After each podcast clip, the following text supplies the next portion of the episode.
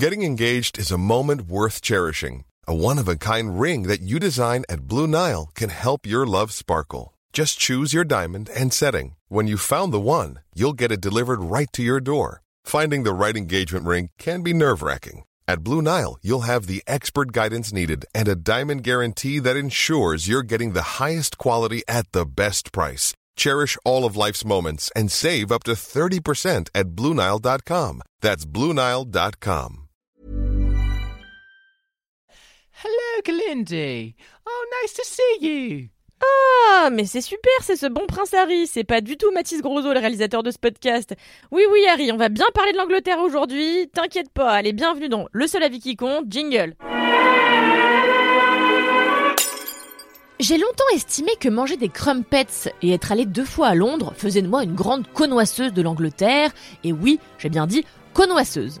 Alors imaginez comme j'ai l'impression d'avoir un savoir, mais alors encyclopédique du terroir britannique, maintenant que je me suis enfilé six saisons et deux films de Downton Abbey. Je vais vous dire, je suis à deux doigts là, de recouvrir toutes mes tables, comme ça, frénétiquement, de napperons en dentelle et de dire Pardon me quand je bouscule une vieille dans le métro. Alors, afin de rendre hommage à ma passion brûlante pour l'outre-Manche, j'ai décidé, en ce jour que vous pouvez d'ores et déjà marquer d'une pierre blanche, de ne point user de fiel dans cette chronique. Cette semaine, je ne suis qu'amour, shortbread et bienveillance parce que justement, Downton Abbey 2 est sorti au cinéma, ce qui vaut largement une petite pause dans mon aigreur naturelle. Car il n'est aucun Malox, chers amis, qui agisse mieux qu'une bonne dose de drama à sequin dans l'antre du tapis en velours rouge. Downton Abbey, c'est quoi? C'est une série adulée par les mamies du monde entier, moi comprise, qui est sortie en 2010 au Royaume-Uni et s'est achevée en 2015 avant de s'offrir un film résolument nul à chier au cinéma, dont le vide abyssal n'est pas sans rappeler la dernière prise de parole publique de Nicolas Dupont-Aignan. Et je suis le seul en capacité de battre M. Macron. À l'origine diffusée sur ITV1, la série est désormais disponible dans son intégralité sur Netflix, ce qui fait que vous n'avez plus aucune excuse pour ne pas immédiatement chausser vos plus belles charentaises et votre bonnet de nuit, afin de déguster patiemment chacun des 52 épisodes de 50 minutes. Accrochez-vous donc à vos déambulateurs, car Downton Abbey est un soap-opéra, tout ce qu'il y a de plus haletant, euh, à côté Taken, c'est rien, je vous le dis, dont l'enjeu principal réside tout de même dans cette question les scones seront-ils bien prêts pour le thé de 16 heures? L'intrigue commence donc le 15 avril 1912. Attention, allez, qui est capable de me dire qu'est-ce qui se passe en 1912 Au fond de la classe? Oui, 1912, c'est bien le jour du naufrage du Titanic. Et euh, l'intrigue se termine en 1926, soit 14 ans après les événements du début du programme ce qui permet d'aborder la guerre, la chute de la suprématie des aristos, l'arrivée de la télévision, etc. Et c'est l'un des atouts de la série Downton Abbey. Alors, outre ses merveilleux costumes, ses splendides décors et ses questions existentielles passionnantes comme Violette gagnera-t-elle encore le prix de la meilleure rose cette année, c'est l'exploration qu'elle fait de l'histoire de l'Angleterre à travers une progression rapide d'une année à l'autre. Downton Abbey suit une poignée de personnages composés d'une famille de gros bourges qui habitent les lieux et de leurs gens de maison avec qui ils entretiennent des relations plus ou moins étroites. Ainsi, on suit les amours de Mary et Matthew dans les salons splendides et rougeoyants de Downton, mais aussi celles d'Anna et de Bates plus bas dans les cuisines.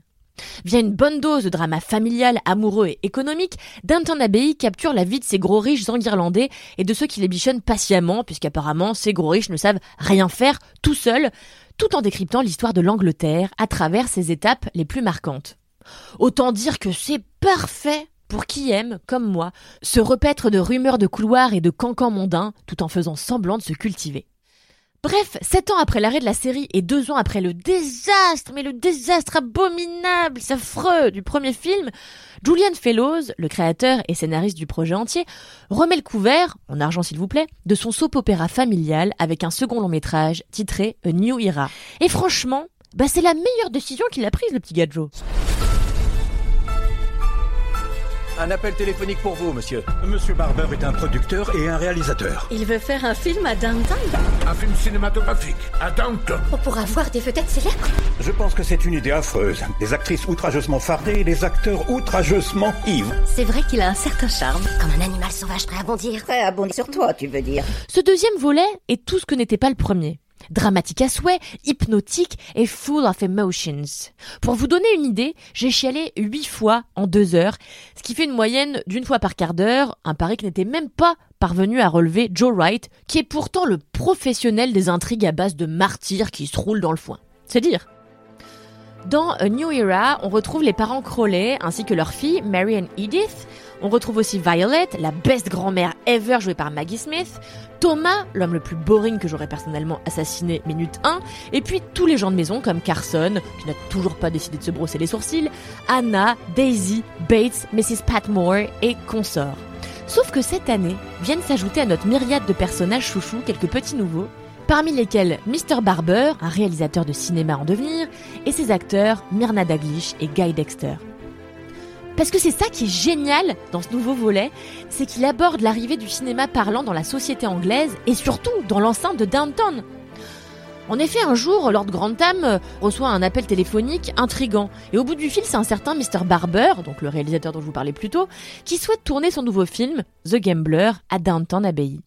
Alors Robert, en bon cubéni euh, qu'il est, au début il estime que l'idée est affligeante de vulgarité, mais de toute façon pour lui tout est affligeant de vulgarité. Heureusement, Lady Mary, de son côté, considère qu'il est difficile de refuser l'offre de la production face aux travaux de rénovation qui attendent la famille. Là, je vous passe mille détails, c'est déjà hyper chiant ce que je suis en train de vous raconter, mais si je devais tout vous raconter, mais on en aurait pour deux heures, il se passe tellement de choses, c'est un délire, quoi. Je vous l'avais dit cette année, l'intrigue elle est donc méga juicy et regorge de surprises heureuses. Car dans ce nouvel opus, les personnages n'ont qu'un seul objectif, accéder au bonheur et y accéder ensemble. Ça change des premières saisons où ça se tirait dans les pattes. Hein. Alors exit le vilain Thomas, prêt à tout pour semer la zizanie. Désormais, Thomas est sérieux, motivé et prêt à succomber au charme d'un acteur en goguette. Exit aussi l'insupportable Mary, qui dénigre le tout un chacun du bout d'une bouche pincée. Maintenant, elle n'est qu'altruisme et générosité. Exit aussi le Carson tout rabougri. Ah non, non, non, pardon. Carson est toujours un cul cousu qui mériterait une bonne pichenette sur ses sourcils mal peignés. Oui, A New Era est pavé de bons sentiments. Et c'est exactement ce dont j'avais besoin pour me réconcilier avec l'humanité. J'avoue, j'étais un peu fâchée avec le genre humain après avoir vu les SECPA, mais là, ça va mieux. Je n'ai plus qu'une hâte désormais que Julian Fellows réenfile son monocle et s'empare de son plus beau parchemin pour nous conter encore et encore les aventures de la famille Crowley et faire vrombir d'excitation les EHPAD du monde entier. Jusqu'à ma mort, je le jure, je serai fan de Downton Abbey, même si ça finit par faire de moi une personne de bonne humeur. Yerk vous savez quoi? Je crois que ce soir, eh ben, je vais retourner voir New Era. Allez hop, filez mettre vos plus belles charentaises, on se retrouve au cinéma.